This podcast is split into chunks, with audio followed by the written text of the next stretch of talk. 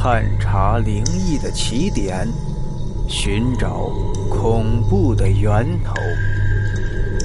欢迎收听今天的故事：高家大宅。这个故事是听友不爱逛公园发过来的，据说是他姥姥以第一人称讲给他听的。为了还原故事本色。我也暂且以女主视角来讲述。在上世纪三十年代，我出生在韩家地村，仙姿异貌，眉目清秀。在我十六岁那年，嫁入地主家。是的，那年我十六岁。婚后的七月十五那一天，巧的是我回娘家。夜晚十点多的时候，母亲催着我回婆家。因为在我们家乡啊，有这么一个说法，鬼节是不许在娘家过的。这一天便是鬼节，所以正值深夜，我独自一人返回婆家。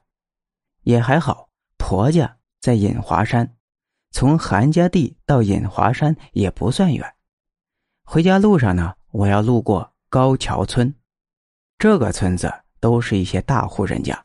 村中大部分人也都姓高，说来奇怪啊，这十五应该是月圆之夜，可是今天却乌云挡住了所有的光源。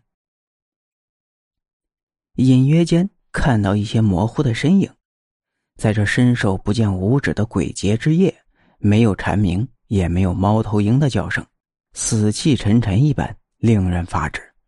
不知什么时候。路两边庄稼地里的庄稼也不见了踪影，我心想，这是怎么回事呢？这庄稼地怎么都没了呢？想到这里，我不禁有些害怕，便想着哼个歌吧，可以通过唱歌来打破这死一般的寂静。还未开口，不知怎么的走进了一座大宅里，宅里。是一座座高楼。这高楼在那个年代还是不常有的。眼前的这座高楼外面镶着黑红色的瓦砖，高台阶、大窗户。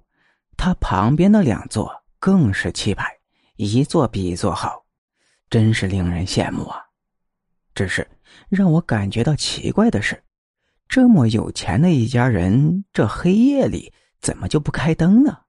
都是黑压压的一片，我也没有多看，只是想着快点走出宅子，免得宅子里的人看见我，再把我当成小偷。我顺着望不见头的墙头跟走去，想着这样应该会找到门口。可没想到，这宅子竟然这么大，也不知道走了多长时间，就是找不到门。开始有些着急了，看着眼前这一座比一座高的楼。高的都看不见顶的墙头，硬是走不出去。我低头坐在高台阶上，心想：要不我就去叫叫这家主人，跟他说一声，也好免得他们误会我是小偷。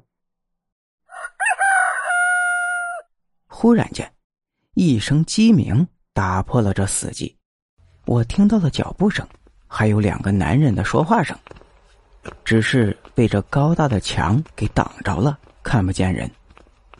我走上去，隔着墙问道：“嗯，大哥，我不知怎么的走进了人家的宅子里，现在出不去了，请问这是哪呀？”两人听到之后，似乎沉默了一会儿，才回答说：“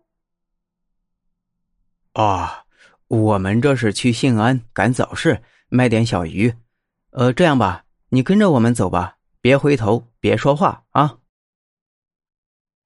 于是我就顺着他们的脚步声，跟着他们走。